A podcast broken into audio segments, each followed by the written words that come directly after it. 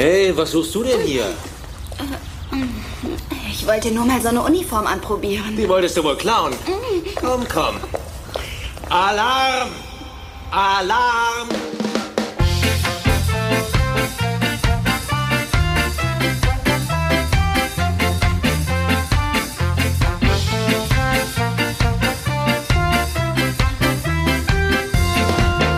Der Boing Podcast, der Boing Podcast, der Boing Podcast. Jetzt auf Apple, Spotify und überall, wo es Podcasts gibt.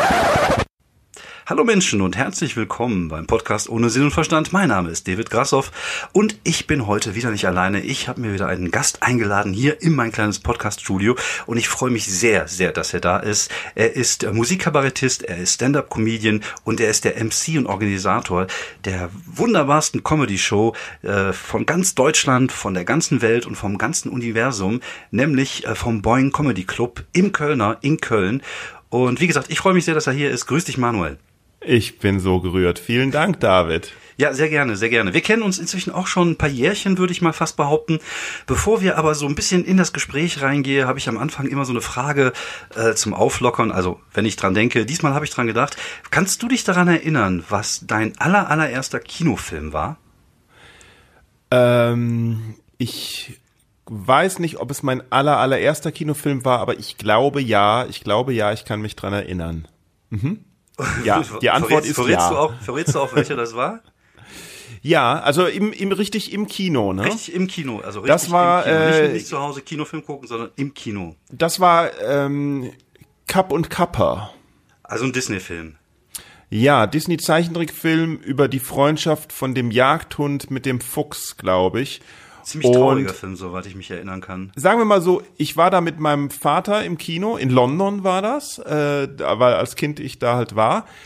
Und ich habe keine Ahnung, wie dieser Film endet, denn an einer Stelle äh, stirbt der Fuchs und Spoiler. ich war darüber so, na, ich war, okay, es ist ein Kinderfilm. Und ich war darüber jedenfalls so ersetzt, entsetzt, dass ich angefangen habe zu weinen und zu schreien und das ganze Kino niedergeschrien habe, dass mein Vater keine andere Möglichkeit hatte, mich zu beruhigen, als äh, mit mir rauszugehen. Und deswegen habe ich natürlich verpasst, ähm, dass der Hund nur dachte, dass der Fuchs tot ist und er in Wirklichkeit nicht tot ist. Und das habe ich erst Jahre später rausgefunden, Mit 35. mit 35. Und ja, und mein ganzes Leben bin ich so äh, wütend und schreiend, äh, so ein wütendes, schreiendes Kind geblieben. Ja. Ja, so, so ein Stück weit stimmt das, aber dazu kommen wir später.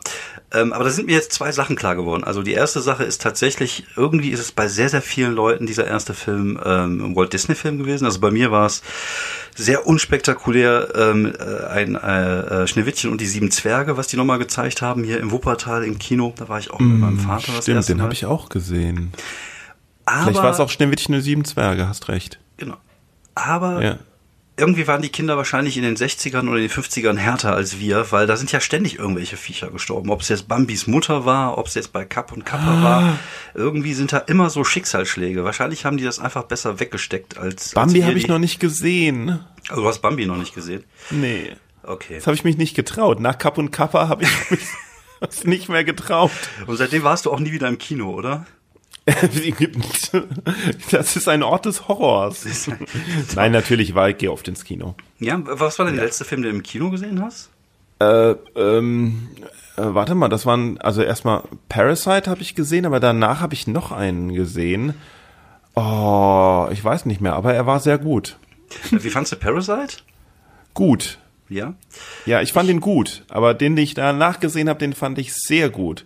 Okay, den fand ich fantastisch gut. Und leider fällt er mir natürlich in dem Moment nicht ein. Aber ich wusste ja nicht, dass du über Filme reden willst. Ja, ist auch, ist Dann auch nicht ich schlimm. mich vorbereitet. Es, es, wir, hier in diesem Podcast ist überhaupt gar nichts vorbereitet. Also wir gehen so. einfach ins Gespräch rein. Ich versuche aus den Sachen, die du sagst, irgendwie ein Gespräch zu stricken. Zum Beispiel, was mich gerade mal interessiert hat, wäre zu wissen, äh, was hast du als Kind in London gemacht? Warst du zu Besuch dort? Das ist eine äh, ganz einfache Geschichte. Ich komme aus einer Lehrerfamilie. Bei mir in der Familie sind alle Lehrer außer ich.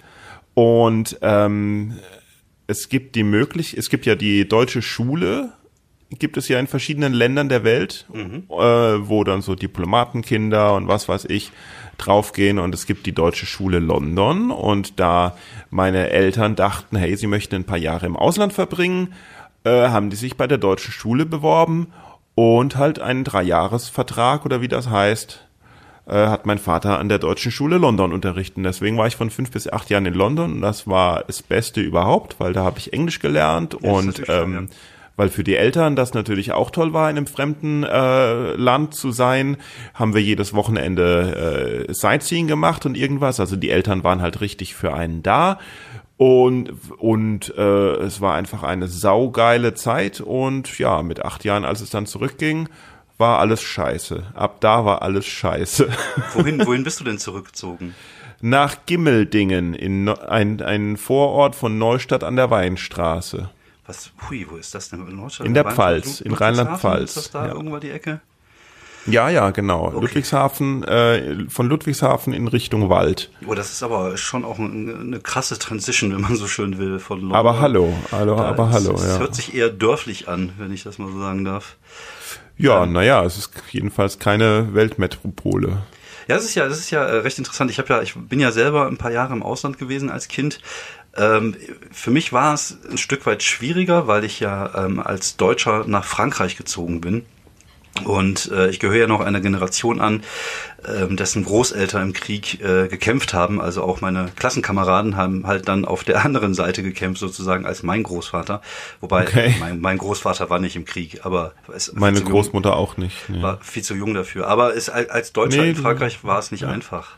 Ach so, verstehe. Ja, ja, wir haben komischerweise haben wir auch eine sehr äh, gute Verbindung zu Frankreich eigentlich, weil wir früher immer äh, in Frankreich im Urlaub waren und die eine Hälfte meiner Familie ist ja aus dem Saarland und ähm, die waren ja eine Weile, äh, so zumindest mein Vater, die ersten zehn Jahre seines Lebens war er ja gar nicht deutsch, da war ja Sa da war ja Saarland noch ein eigenes Land. Stimmt, ja. Und da hat man ja in der Schule auch direkt Französisch gelernt und so. Und der, er konnte auch, bevor er nach äh, London gegangen ist, konnte er eigentlich auch eher nicht Englisch, sondern mhm. Französisch. Und ja, äh, Neustadt in der Weinstraße ja auch nicht weit zur französischen Grenze. Da fahren wir, fahren wir öfters hin zum einkaufen, weil es im Supermarkt äh, bessere Sachen gibt irgendwie. Ja, andere Sachen auch. Ne? Andere Sachen, ja. Klar, also, ob sie besser sind, ist natürlich der Frage, die Frage, ja. aber es ist natürlich der Reiz des äh, anderen. Ähm, Hast du ähm, äh, hast du eine Idee ab ab äh, welcher Minute deine Hörer schon abschalten, weil dann würde ich nämlich direkt schnell sagen, äh, ja. dass ich ja jetzt auch mit dem Podcasting angefangen habe und dass ein langer Traum von mir in Erfüllung geht und dass alle deine Hörer ja. ähm, sich auch meinen Podcast anhören sollten. Das kannst du gerne machen. Ich mache normalerweise die Werbung immer am Ende, aber. Ja, dann machen wir sie nochmal. Ich, ich dachte okay, mir nur, weißt du, die Absprungrate, wenn ich mir so die Absprungrate von meinem Blog anschaue, wo ja. ich sehe, hey, die Leute sind da eine Fünfzehntel Sekunde nur drauf und dann sind sie schon weg, dachte ich, ich mir, dass ich, dass ich vielleicht dreimal schnell der Boing Podcast, der Boing Podcast, der Boing Podcast, das jetzt auf. Apple, Spotify und überall, wo es Podcasts gibt was ich machen sage kann, ich oder kann so. Das, ich kann das gerne einfach noch rausschneiden und ans Ende. Achso. Ich, ich schneide das einfach vorne dran. Der Boing Podcast. Der Boing. Ich habe, ich trinke gerade meinen dritten Kaffee, deswegen oh, ich ein bisschen. Ja, hm. Kaffee ist das Kokain des kleinen Mannes. Ähm, du, du, Weil ich wollte immer schon mal Leute, du, du merkst auch, dass ich versuche, dieses Gespräch an mich zu reißen, ja, obwohl es eigentlich gar nicht meine Absicht ist, aber das habe ich schon sehr, sehr lange wollte ich schon immer mal Leute interviewen, weil ich bin so ein großer Labersack, der viel redet. Ja. Aber ähm, ich würde und ich, ich bin gerade so in der in der Phase, wo ich endlich mal lernen muss, anderen Leuten auch zuzuhören.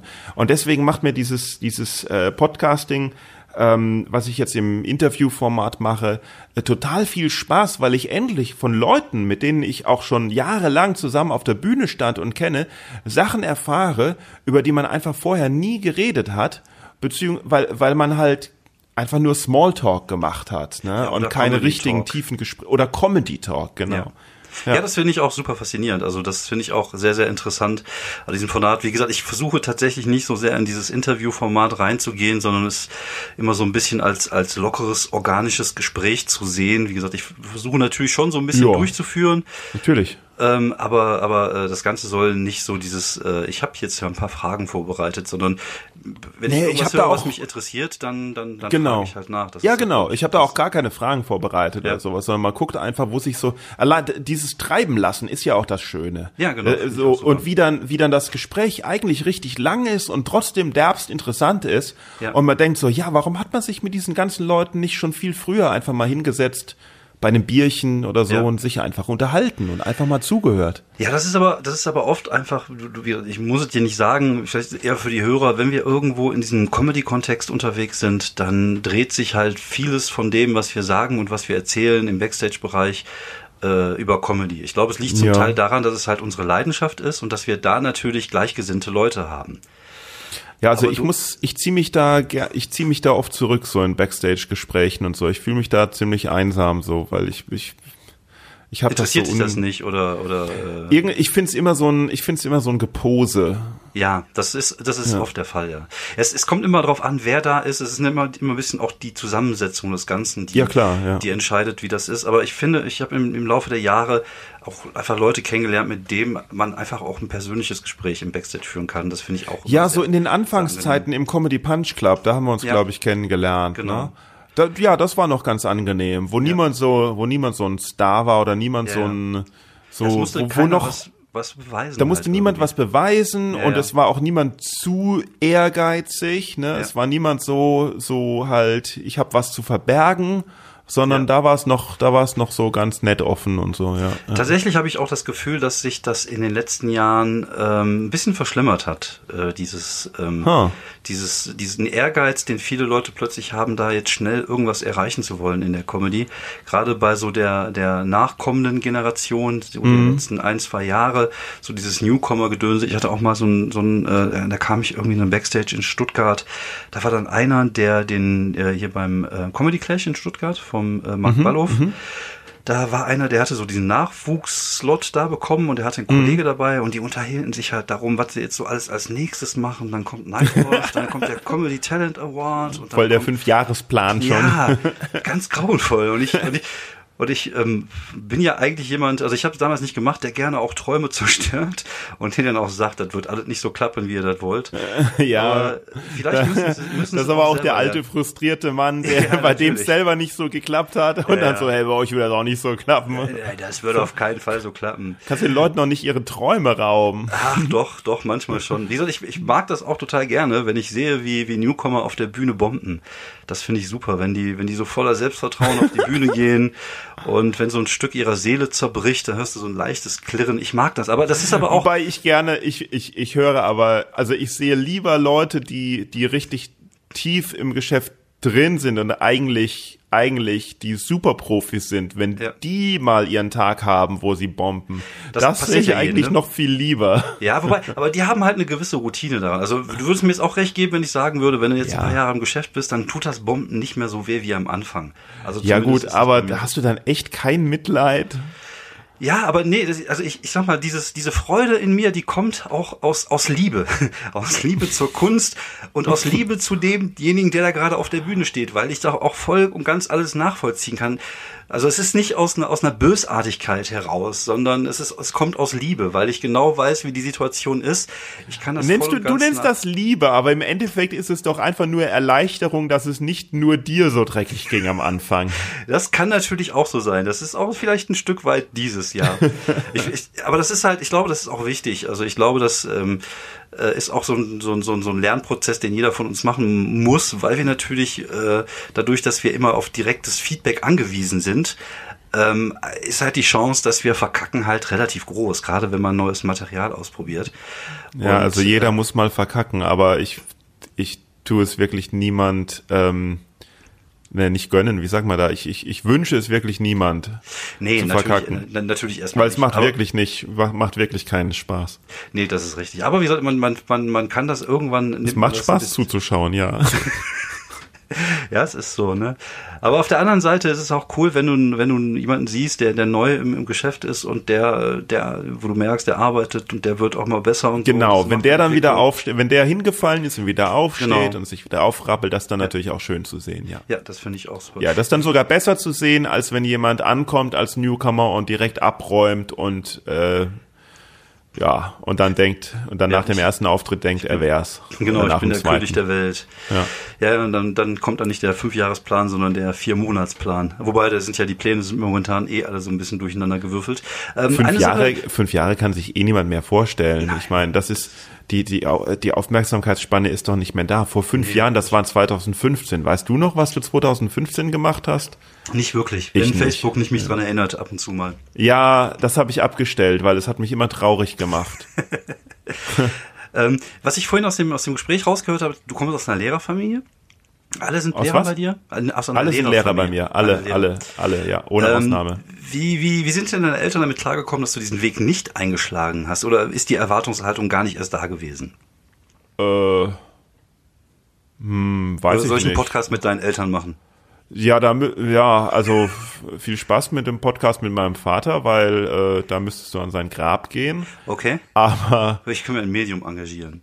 Nicht äh, so. ja, genau. Ähm, also den kann ich nicht mehr fragen, wie er das fand. Ja. Ähm, also äh, es wurde auch nicht viel über Familie, äh, über über über Gefühle gesprochen in meiner Familie. Das Okay. habe ich. Das ist was, was ich auch in den letzten Jahren irgendwie lernen muss, was äh, was irgendwie echt ein bisschen schwierig ist. Aber ich gehe schon davon aus, dass, ähm, dass, dass der erwartete Weg eigentlich ähm, oder der einfachste Weg das gewesen wäre, dass ich auch Lehrer werde und es dann schon ungewöhnlich war, dass ich das halt nicht äh, gemacht habe. Allein, allein, äh, also zumindest, zumindest der Weg ähm, ähm, Abitur machen und dann äh, studieren, der war irgendwie vorgegeben. Obwohl als Stand-up-Comedian zum Beispiel, als das, was ich jetzt geendet bin, äh, hätte ich ja nicht unbedingt studieren müssen. Also klar, es hatte das Studium hat mich natürlich auch in meiner Persönlichkeit irgendwie äh, ne, man weiß nie wohin, also ich habe nicht Genau. studiert mit dem mit dem Ziel äh, Comedian zu werden, aber es Ja. ist halt irgendwie halt äh, so passiert. Und ähm, ja, für mich war halt immer klar, äh, ich will auf keinen Fall Lehrer werden. Das war so die ganze Oberstufe, war mir klar. Ich, alle, ich, egal was ich mache, ich möchte auf keinen Fall Lehrer werden. So, das warum war so diese, das war so diese Rebellion halt gegen die, gegen, gegen die Eltern oder die Familie. Ich möchte auf keinen Fall Lehrer werden. Äh, Wie, wie, also wie von daher auf, war das Musik gekommen? Also Bitte? warum, warum dann ausgerechnet Musik? Also du hast ja Musik Nee, studiert, ne? also, Oder- ja, äh, Moment. Ja. Also äh, äh, ganz kurz. Ähm, Ja. Das war das war vielleicht von beiden Seiten. Also vielleicht haben die Eltern zu sehr den Weg äh, hier der wird Lehrer ähm, vor nicht nicht nicht vorbestimmt, aber vorgelebt halt. Ne? Und für mich war es ein bisschen zu sehr vielleicht so, nein, ich möchte auf keinen Fall Lehrer werden, weil, weil die Eltern sind ja Lehrer und ich bin cool und Eltern sind doof. Ne? Und äh, mittlerweile weiß ich gar nicht, mittlerweile denke ich mir so manchmal, also denke ich mir oft so, ach, wärst du doch einfach Lehrer geworden. Ne? Meine Schwester ist Lehrer geworden, die beneide ich relativ oft äh, dafür. Wobei ich natürlich auch keine Vorstellung habe, wie es wirklich ist, Lehrer zu sein. Es könnte natürlich auch richtig fürchterlich sein. ich stelle stell's mir, ich stell's mir nicht einfach vor, wenn ich ehrlich bin, so mit so viel Blagen. nicht, ist, äh, nee, es ist auch nicht einfach. Es ist immer, immer, es ist immer, aber du weißt, the other, man, the other man's grass is always ja, das, ist greener. immer, ne? das ist immer so, ja. Ähm, äh, Äh, du, du, Musik, ja, genau. Du bist ja jetzt auch äh, Lehrer, du machst ja auch Comedy-Workshops. Also Oh, sehr gut. Wow, krass, da kommt schon die zweite Werbung rein. Comedy-Workshops, Genau. Online-Comedy-Workshops und Einzelcoaching. Die bisherigen Teilnehmer sind begeistert auf boingcomedy.de, boingcomedy.de, boingcomedy.de, Home of der Boing Podcast, überall wo es Podcasts. okay, es reicht. Okay, Ähm, aber ähm, und, und dann hast du dich aber tatsächlich für die Musik entschieden. Ja. Gab's ich merke das, Grund? du, aber, aber jetzt, äh, nee, also wo, wo du das, wo du jetzt jetzt so sagst, so mit dem, mit dem Workshops geben und sowas, ich merke da natürlich schon so ein bisschen auch den Einfluss Mhm. von der Lehrerfamilie, so diese, diese, dieser Drang, anderen was beizubringen. Oder ja, Drang, diese, diese Ideologie, anderen was beibringen zu wollen, ne? nicht nur aus nicht nur aus berufsbedingten Gründen, sondern sondern halt so ein ja Steckt vielleicht im Blut irgendwie. und das ja genau und das merke ich dann zum Beispiel, das merke ich dann bei den bei den äh, äh, Workshops und so dann auch, dass ich da, dass ich mich da freue und mit dabei bin, als ich jetzt im im Februar den Workshop gegeben habe, als wir, als es noch nicht online war, ähm, und die Leute dann zur äh, New Material Night eben zur offenen Bühne gebracht habe und die dann da nach, die dann da halt äh, quasi ihren ersten Auftritt gemacht haben und, und ich dann so mitgefiebert habe und die gekillt haben und bei jedem Lacher, den sie gekriegt haben, mich mi- mir selbst so auf die Schulter geklopft habe, weil ich war ja der Lehrer und so. Das, also das ist da schon irgendwie ein bisschen drin. Ja, cool. Das ist ja, aber das ist doch schön, wenn man das, wenn man die Möglichkeit hat, das zu machen. Das ist doch ein Mhm. Das mit der- Träumchen. Das, das mit der Musik ist ganz einfach. Ähm, mein Vater ähm, war Musiklehrer. ah, okay. Äh, Musiklehrer und Mathematik und außerdem Kirchenorganist und Chorleiter und äh, Orchesterdirigent und lauter so Zeug. Was, was, was warst du denn für ein Musikhörer früher? Also ich, äh, also ich, Oh. ich, ich selber komme so aus der Schiene Heavy Metal und habe so eher so rockige Sachen gehört. Was war so dein, dein Zug? Oder was, was hast Mhm, Ich du hatte, gehört? ich hatte voll verschiedene Phasen und ich krieg, wenn ich drüber nachdenke, die Reihenfolge dieser Phasen ähm, nicht mehr Okay, ähm, so nicht, viele? nicht mehr zusammen. Naja, ich, also ich, ich kann sie noch nennen, aber ich weiß nicht mehr, welche vor welcher kam. Ja. Aber da habe ich direkt mal eine Frage an dich, weil, Ja. weil ich habe ja nicht Musik studiert, sondern äh, Musikwissenschaften Musikwissenschaften, studiert. ja. Ja. Und das ist ja, das ist ja Musiksoziologie, Psychologie, Akustik, äh, Rezeptionsforschung und, Ah, okay. und alles, was, also ja. Klar, auch Musikgeschichte, das wäre historische Musikwissenschaften, aber systematische Musikwissenschaften ist halt alles, was irgendwie mit Musik zu tun hat, außer das Musikmachen selber. Okay. Und da habe ich dann mal direkt eine Frage an dich. Welche Musik hast du so mit 16, 17 gehört? Mit 16, 17. Das muss Oder mit kurz 16, sagen wir mit mal mit 16. 16. Ich würde sagen, mit 16 waren auch tendenziell eher so rockige Sachen. Die Ärzte waren mit dabei. Jetzt muss ich mal kurz rechnen, was für ein Jahr das war. Ich bin Baujahr 73. Das heißt, 16 war ich, als die Mauer gefallen ist. Oha, Äh, ja. 89. Ähm, ja, ich würde sagen eher so Sachen wie die Ärzte. Ich kann mich auch noch an so eine, an so eine Phase erinnern, wo ich sehr viel der, der erste, die erste allgemeine Verunsicherung gehört habe. diese komische, diese komische Band aus, aus Österreich. Das war mit 16? Ja, ich glaube, ich habe die tatsächlich mit 16 Okay. gehört. Und, und Hörst du da das kam- immer noch? Äh, das nicht, die Ärzte ja. Die Ärzte, dann, ja. Dann kam so eine Entwicklung hin zum, zum Heavy Metal. So ab 16 aufwärts. Ach krass, okay, weil, ja, weil, und, und hörst du immer noch Heavy Metal? Zum Teil, ja, ja. Ah, ja, okay. viele alte Sachen. Also äh, ich bin dann auch irgendwann genau. in, der, in der Musik stecken geblieben halt, meiner Ja, Musik. das ist es nämlich, weil äh, das ist das, was, was, was mir der Professor gesagt hat, also bezieh oder beziehungsweise das Seminar behauptet hat, dass die musikalische Sozialisation, dass die in dem Alter sich quasi festigt. Das heißt, die Musik, die man mit 16 Jahren hört, die hört man sein ganzes Leben lang. Und dann habe ich so nachgedacht, das wäre bei mir wäre das so ähm, so Hippie-Hip-Hop. so, weißt du, so Della Soul, Tribe Ja. Called Quest. Ja. Ne? Vielleicht noch ein bisschen Naughty by Nature, die waren ja, Ja. ich meine, im Vergleich zu was es sonst gibt, waren die sanft, aber Naughty by Nature waren DMC, aber so Della Soul, Tribe Called Quest, äh, Ja, ja. Jungle Brothers, Das war alles diese, so ein bisschen funkiger. Äh, diese funkiger. Groupie da, genau, genau, die dann George Clinton Samples genommen haben Genau. und anstatt äh, James Brown Samples oder was weiß ich. Und äh, ja, das höre ich immer noch gerne so, ne? Tatsächlich habe ich heute erst, also was heißt heute, in den letzten zwei, drei Jahren, man, MC Hammer. genau. Can't touch this. Ich habe jetzt eine Phase, die letzten zwei, drei Jahre, wo ich mehr Hip-Hop höre, als ich es früher gemacht habe. Und jetzt viele Bands aus den 90ern äh, entdecke. Also ich höre Entdecke, keinen, ja. aktuell, Ah, äh, keinen okay. aktuellen Hip-Hop, sondern Nee, ich entdecke ich viele Ich alte ent- Sachen. Und Bei dem aktuellen Zeug ja. raff ich den Rhythmus nicht mehr. Ja, das, wir sind einfach raus. Und das würde das Ganze ja so ein bisschen, also dass man so so stecken bleibt in so einer Art, äh, in so einer Art Ja. Musikkapsel. Genau, Es gibt ja. hier und da noch so Pop-Sachen, die ich ganz nett finde. Mhm. Aber ich sag mal, das meiste meiner Playlist sind Sachen, also auch, auch Sachen, die meine Mutter zum Beispiel gehört hat. Meine Mutter war zum Beispiel ein großer Bob Marley-Fan. Und Bob Marley kann ich heute immer noch hören. Und deswegen habe ich so. auch so ein bisschen so ein Draht Ja. zum Reggae und zum Ska und sowas. Ja, Sk oh, Ska hatte ich auch so eine kurze Phase. Äh, Reggae weniger.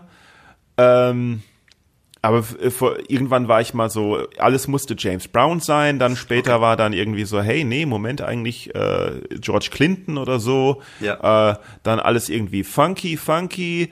Ähm, äh, Ah, ich hatte auch die neue Deutsche Welle ich hatte Phase, eine, ich hatte eine Big Band Phase. Okay.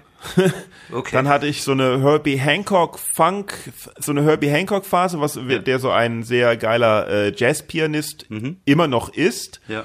Und ähm, dann aber so angefangen hat mit mit Keyboards und mit als einer der ersten mit Scratching und sowas zu experimentieren und da so so tanzbare Musik gemacht hat, hat wo die ganzen Jazz Puristen gesagt haben, oh mein Gott, was macht der da? Und da Ja. war ich irgendwie voll drin und hatte immer so irgendwelche Phasen, so die die ja, gut, ich glaube, glaube ja, das ist aber auch witzig war.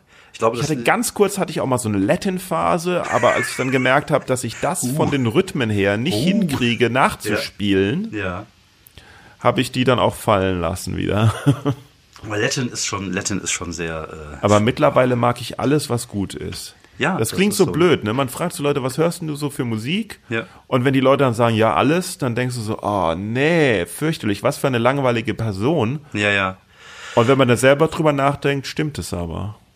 Ja, nee, ich glaube nicht. Also äh, wenn man heute sagt, ja, ich höre alles, dann denken die Leute wahrscheinlich, man hört auch Deutschpop und sowas oder oder Capital Bra oder so ein Kack. Äh, Das ist denn ich- Kapital Bra. Das ist auch so ein, so ein Deutsch-Hip-Hop-Gedönse. Vergiss es einfach. Okay. Streich es komplett aus deinem Gehirn. Du willst gar nicht wissen, was das ist. Und Aber Deutschpop kann auch, kann doch gut sein. ähm, ja, boah, also ich finde, ich finde, ich finde es beliebig. Ich finde es oft Also sagen wir mal so, beliebig. ein Genre, ich kann, ich, ich Ja, man genau. kann nicht ein Genre, äh, ein, man kann nicht ein Genre ablegen, Nein, das leben, ist richtig. äh, Moment, man kann nicht ein Genre ablehnen oder, oder einem Genre zustimmen, Nee. generell, sondern Nee, es gibt in jedem Genre Gutes und Schlechtes. Außer in Schlager. ja, ja, ja, da gebe ich dir recht. Wobei Andererseits, da, hey ja, Boss, ich brauche mehr Geld. Ja. Oder die weiße Mö äh, die, die, die, die weißen Möwen, sind, wie ging das nochmal? Die weißen Möwen sind müde oder so? Ich habe keine Ahnung, aber ich glaube, so 60er Jahre Schlager war noch okay. Irgendwie. Zwei kleine Italiener. Ja, drei Chinesen mit dem Kontrabass. War nur ein bisschen rassistisch. nee, nee. Ähm, ja, ich, ich finde, ich, ich mag ja auch, äh, wo wir jetzt schon wieder so ein bisschen den, den Umschwung kriegen könnten, äh, ich mag immer diesen Vergleich zwischen Musik und Comedy, weil ich ähm, ich war auch jemand, der, der lange gehadert hat äh, mit Verbitterung und mit, äh, warum andere plötzlich schneller bekannter wurden als ich. Und ich habe tatsächlich in den letzten ein, zwei Jahren so eine, so eine Phase der Entspannung in mir gespürt. Das hört sich jetzt komisch an. Ja, aber du Ähm, hast ja auch einen festen Job, ne? Ja, das ist richtig, das ist richtig. Ja, natürlich auch das, aber trotzdem, du hast natürlich auch einen künstlerischen Anspruch und eine, eine Erwartungshaltung auch an dich und an das, was du machst. Und äh, da kann es halt schon mal passieren, dass man sich halt ärgert. Und Ja. ähm, das habe ich halt ein bisschen abgelegt und ich habe jetzt immer so dieses Bild vor Augen, wo ich mir denke, so, äh, ja, Comedy ist halt wie Musik. Du hast halt viele, viele verschiedene Genres und dir muss das Genre des Schlagers oder des Witzeerzählens nicht gefallen, aber du musst halt einfach akzeptieren, dass es auch ein Teil dessen ist. Und das war auch schon mal so ein, so ein Beginn, wo ich angefangen habe. Früher dachte ich mir immer so, ah, Witze erzählen, was ist das, wie, wie ärmlich ist das? äh, ich glaube, hier geht gerade der Feuermelder los. Rauchst du Geil. du... Nein, meine Frau kocht. Ach so, okay. ich stell mir gerade vor, wie du da so im Tonstudio sitzt und eine nach der anderen puffst oder so. Ja. Ja, das wäre geil. So. Ja, das, das kann schon mal passieren. Meine Frau kocht mit den Kindern und da kann Aber schon mal geil, irgendwas- meine Frau kocht es auch. Aber es riecht schon mal lecker. Also Solange sie nicht brennt. Also, okay. ich meine, Ja, sehr schön. Hatte ich auch noch nicht. ja gut. Ähm, aber das, das hat mir tatsächlich auch geholfen, so ein bisschen, äh, ein bisschen, äh, wie soll man sagen, das entspannter alles Entspannter zu, zu werden, ja. Genau, entspannter zu werden.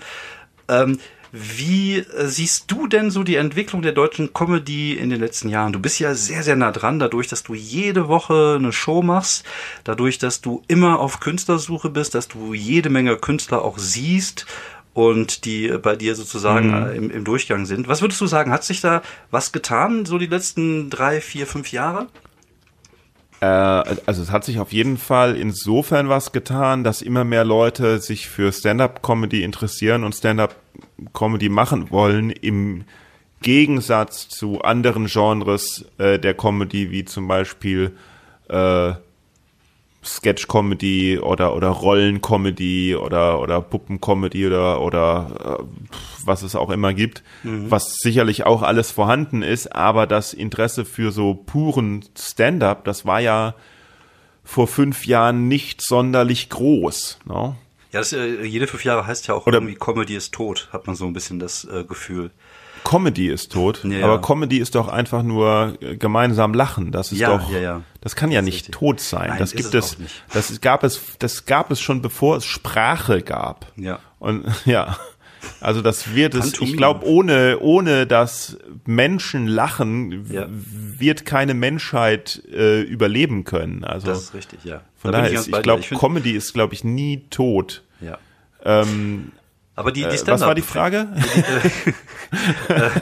Wobei, da fällt mir gerade eine lustige Geschichte ein, die ein Kollege mir letztens erzählt hat, der auch Comedy-Autor ist und der schreibt, der hat eine Zeit lang mal für so einen Puppenspieler geschrieben und er war mit ihm auf einer Puppenspieler-Convention, also so Gott. Handpuppenspieler-Convention.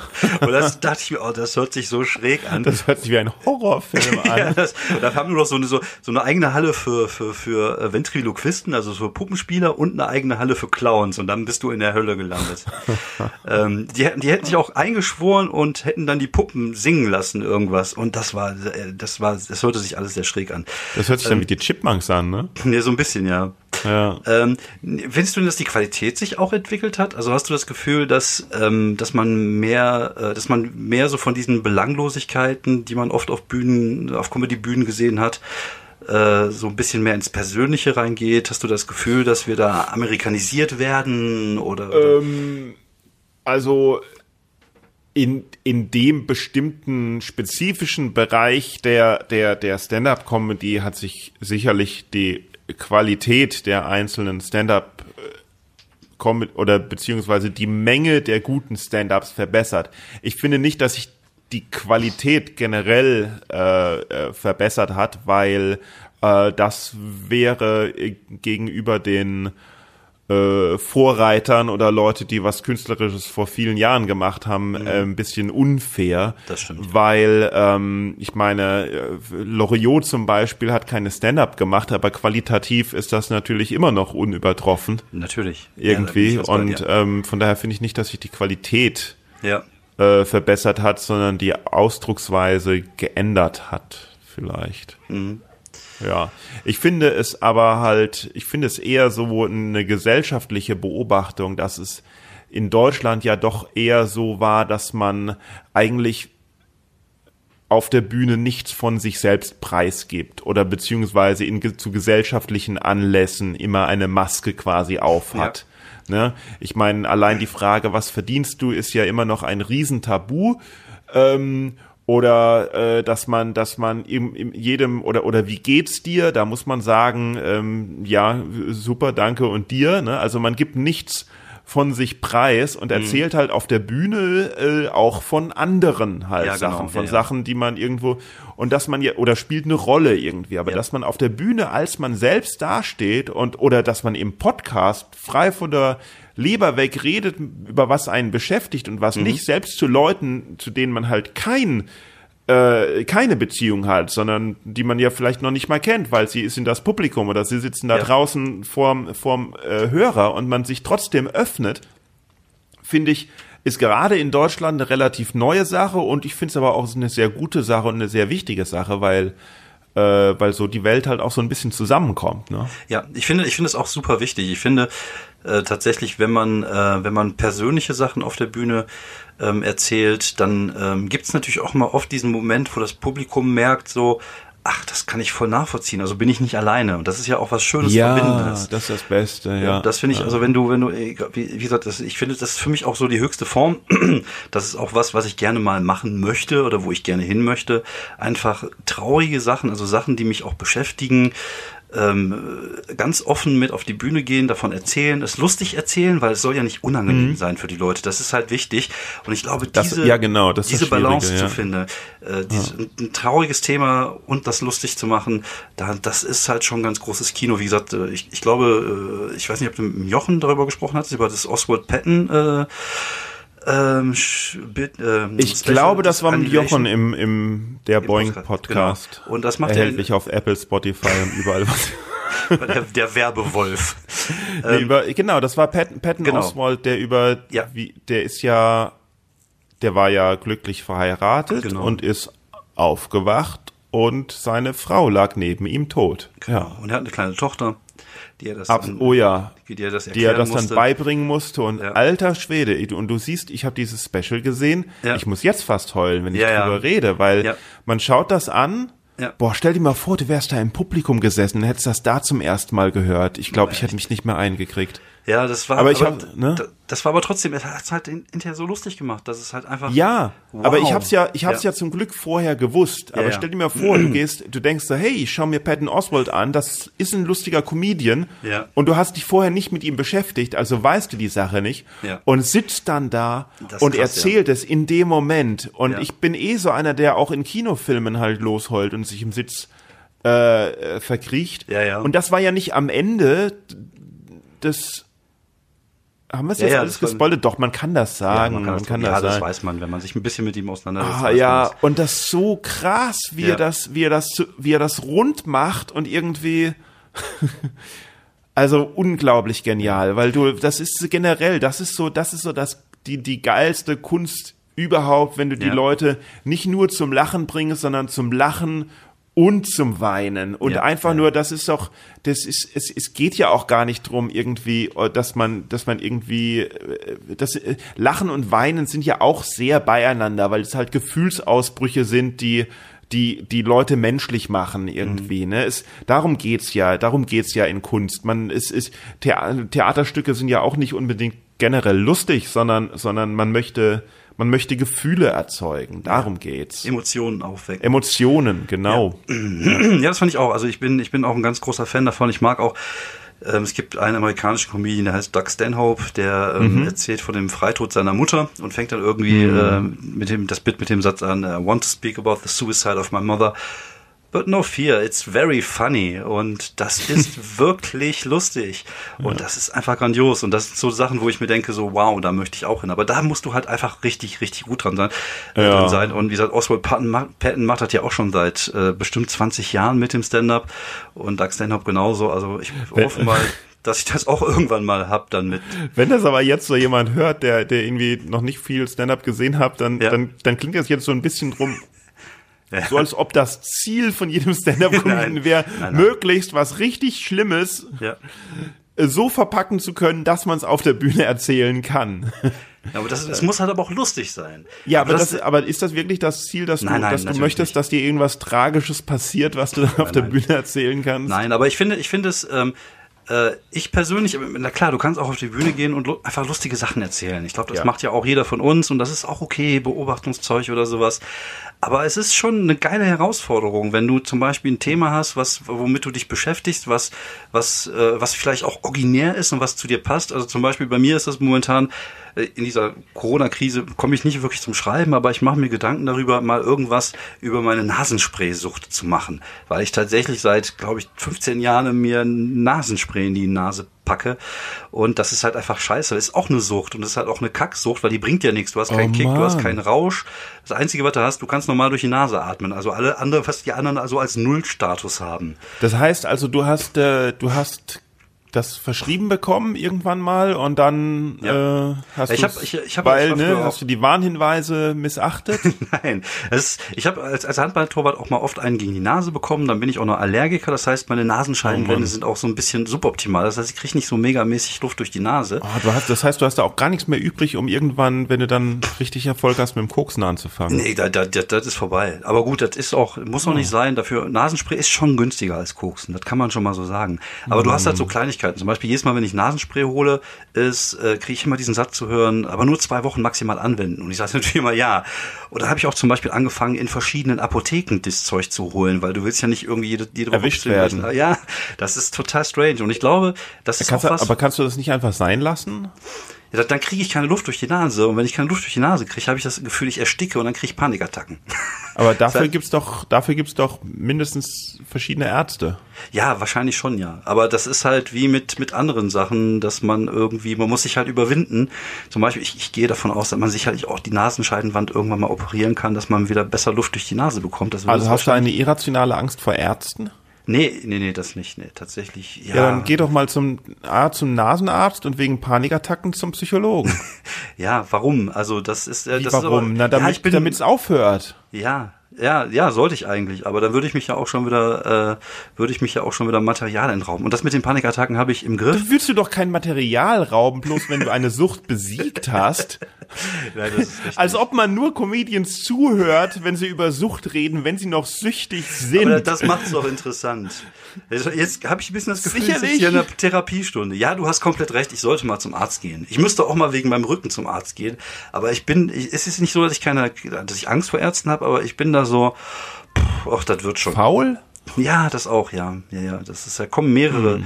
mehrere Komponenten zusammen. Aber was ich eigentlich sagen wollte, ist, ich finde es halt interessant, sowas mal zu erzählen, weil ich glaube, ich bin nicht der Einzige. Ich glaube auch, ich habe viele, viele schon im Backstages gesehen. Freunde, mit- die, die, die Nasenspray süchtig sind? ja, auf jeden Fall super viele Komiker. Du wirst gar, du wirst gar nicht Namen glauben, bitte. Ich, äh, nee, meine ich. Aber es gibt da so einige, die sicherlich auch, äh, die sicherlich auch Nasenspray benutzen oder, ja, da können, wir können mal irgendwann mal, äh, eine, eine eine Umfrage mal bei Facebook starten, wer, wer, welche Comedians Nasenspray süchtig sind. Also, sie, und sicher, dass das ein ganz normales Nasenspray ist? ja, genau. Du bist halt süchtig nach diesem Zeug da drin, diese Xylo, irgendwas heißt das. Und Das, ist aber nicht das, was auch so Gewichtheber nehmen vorher. Nein, nein, nein, nein, Wo sie dann so, wow, jetzt gehe ich auf die Bühne. Nein, das ist eine ganz seltsame Sucht. Das ist halt, äh, du bist ja nicht süchtig nach einem Rausch oder sowas, sondern du bist einfach süchtig danach, wieder Luft durch die Nase zu kriegen. Und das macht das Ganze eigentlich völlig absurd. Und somit eigentlich ein gutes Thema für die Bühne. Vor allen, Aber, Dingen, vor allen Dingen, weil man ja auch selbst bei zu einer Nase immer noch durch den Mund atmen kann. ja, das stimmt, ja, ja, das ist richtig. Aber das ist, weiß ich nicht, also ich, äh, ich äh, bin auch jemand, der, der diesen, diese Vorstellung des Erstickens irgendwie völlig gruselig findet. Ja gut, wahrscheinlich jeder. Ja. Der will schon gerne ersticken oder verbrennen.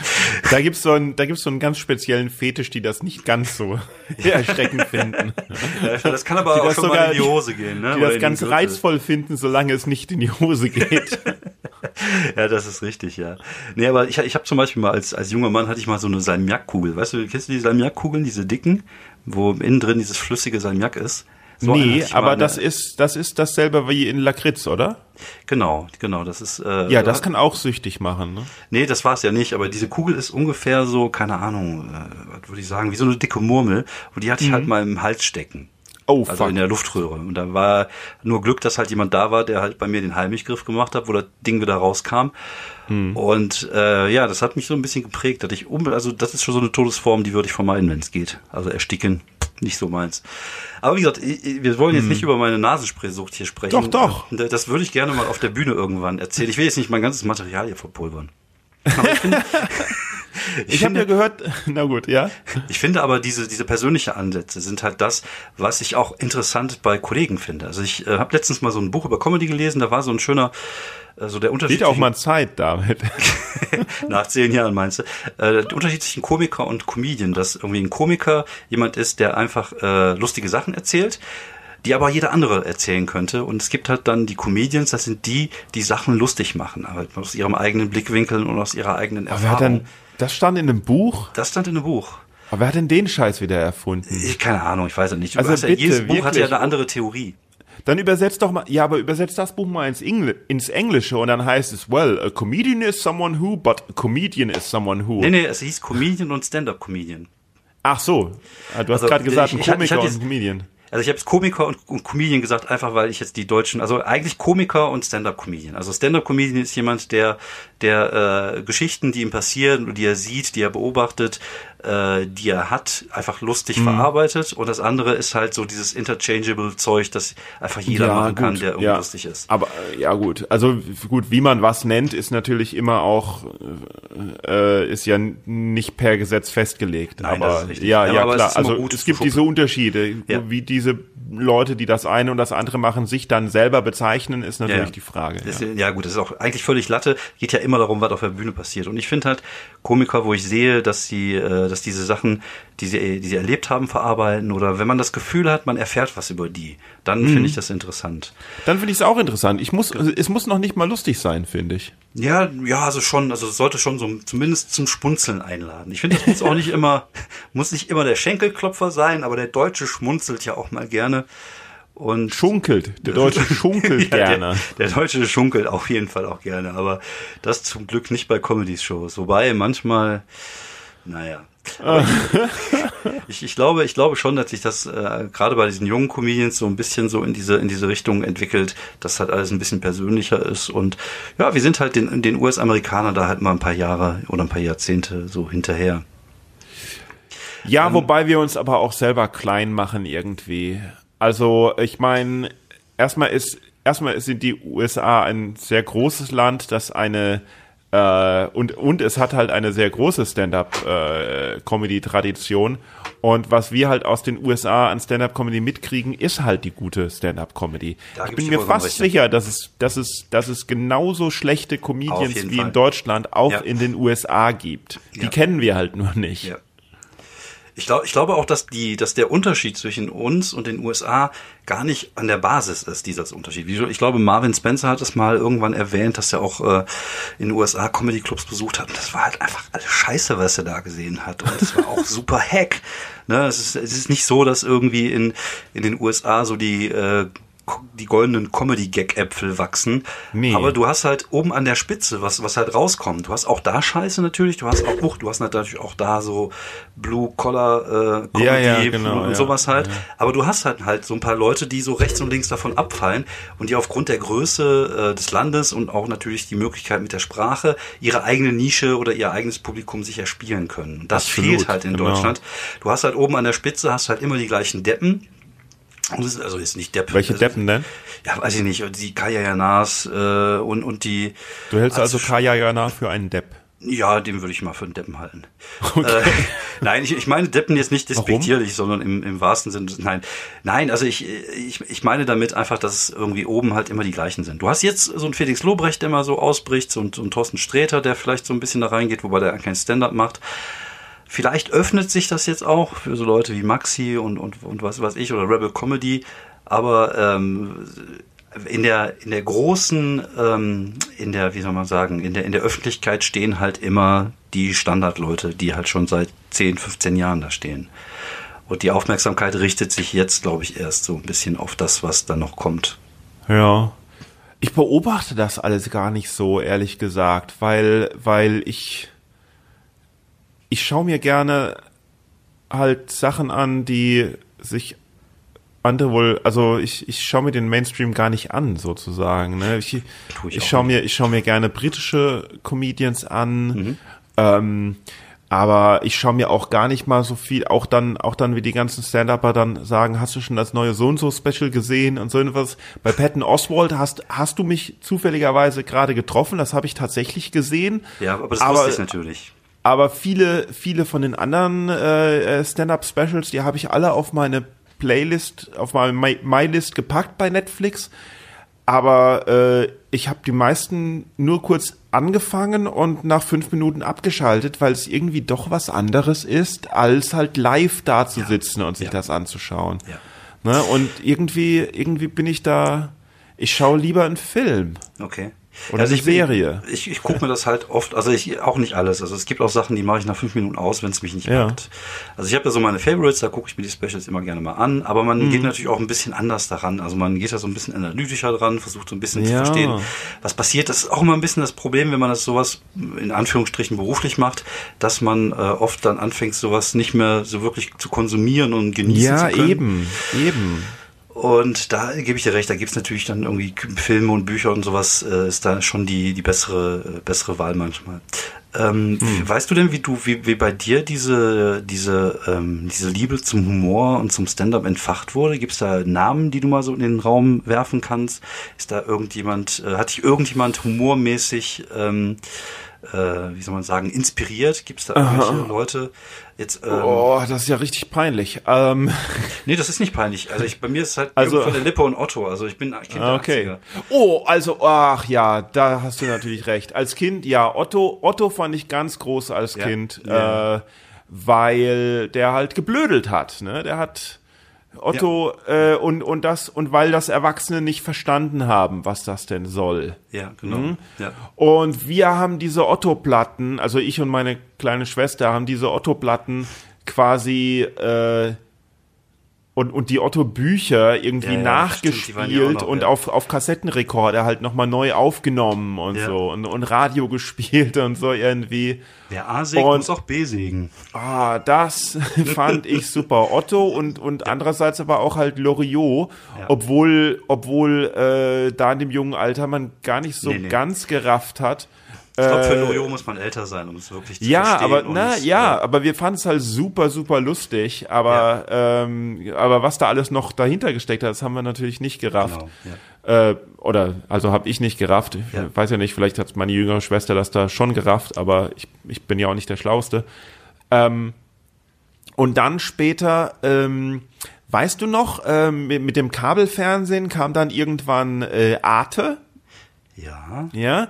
Und Arte hat schon nachdem wir als Schüler die äh, Filme von Monty Python, also Ja. nehm, nämlich ähm, Ritter der Kokosnuss und Leben des Brian Ja. genial fanden Ja. und, und Blues Brothers und Rocky Flying Horror Circus. Picture Show, Ja, ja, ja, äh, haben die äh, Monty Pythons Flying Circus ausgestrahlt.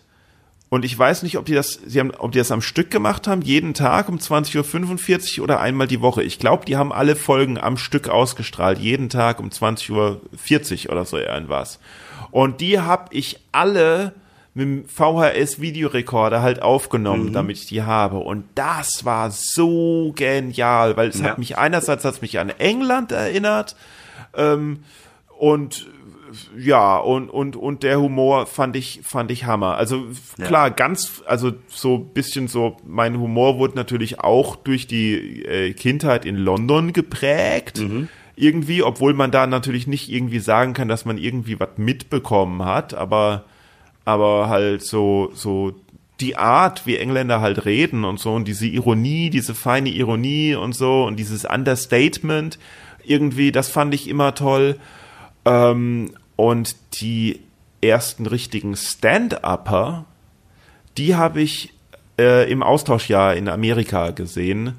Ähm, 1990, 91.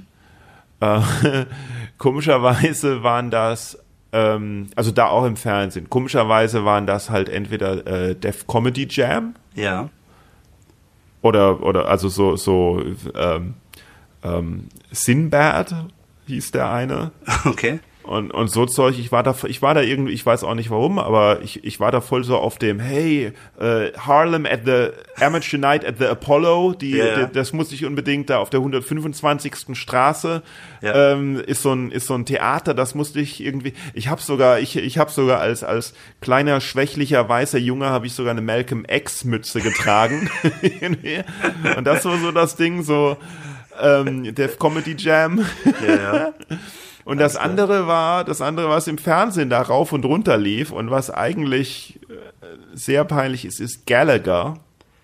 Gallagher, ja, okay. Gallagher, das war so einer, der sich über die englische Sprache teilweise unterhalten hat, da während zwischendurch aber gesagt hat, dass Amerika doch ein großartiges Land ist und am Ende äh, ein Podest aufgebaut hat, auf äh, das er Wassermelonen und Zahnpastatuben und alles mögliche Zeugs gelegt hat, was er mit einem riesigen Vorschlaghammer zertrümmert hat und die Sachen halt so schön ins Publikum gespritzt sind und Okay. das Publikum sich da schon drauf gefreut hat und vorbereitet war, indem es halt so Folien und Regenschirme und was weiß ich äh, mitgenommen hat.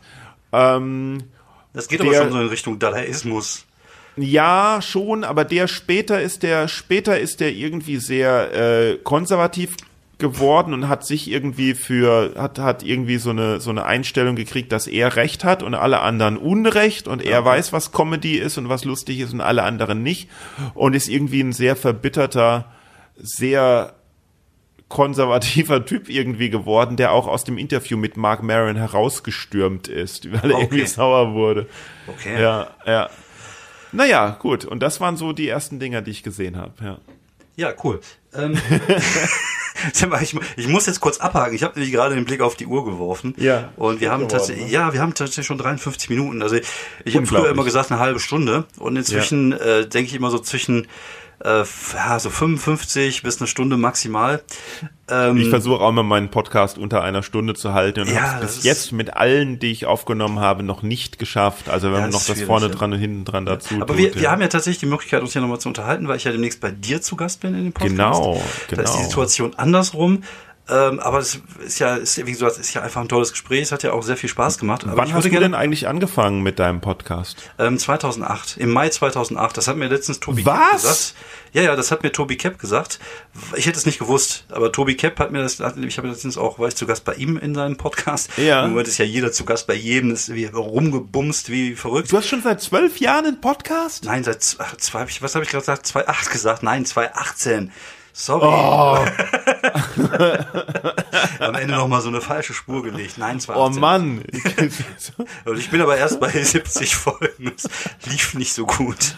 Also 2018, ah ja, sehr schön. 2018, ja, ja, es also macht zwei Jahre. total Spaß. Finde ich auch Unglaublich super. ist Ja. das. Das ist so, das Einzige, was mich nervt und weswegen ich heute auch schon zwei Nervenzusammenbrüche hatte, Ja. ist, ist Technik. Ja, gut, Audioprogramme, Computer und alles, was Technik angeht. Ich versch es macht, es macht mich wahnsinnig, weil ich mir nicht vorstellen kann, Ja. dass ich zu blöd bin, das zu verstehen, aber es ja Programme sind, die Hunderttausende und Millionen Menschen benutzen und ich dann denke, dass doch zumindest die Lösung von meinem Problem, dass ich nicht der Einzige sein kann, der das Problem hatte, dass zumindest die Lösung auf Google stehen muss, wenn man, wenn man das eingibt, dieses Problem. Ja. Und dann findet man manchmal auch Seiten, auf denen irgendwas steht, aber ich verstehe die Seite nicht. Verstehst du? Ich verstehe Ja, ich nicht, was da steht. Und es macht Ja, ja. mich wahnsinnig, weil ich mich dann für so den dümmsten und unwertesten Menschen des Planeten halte. Und ich heute tatsächlich heute zweimal äh, Sachen hier in meinem Zimmer genommen habe, um auf den Boden zu scheuern. Also ich, ich, ich suche mir immer Sachen aus, die nicht kaputt gehen können.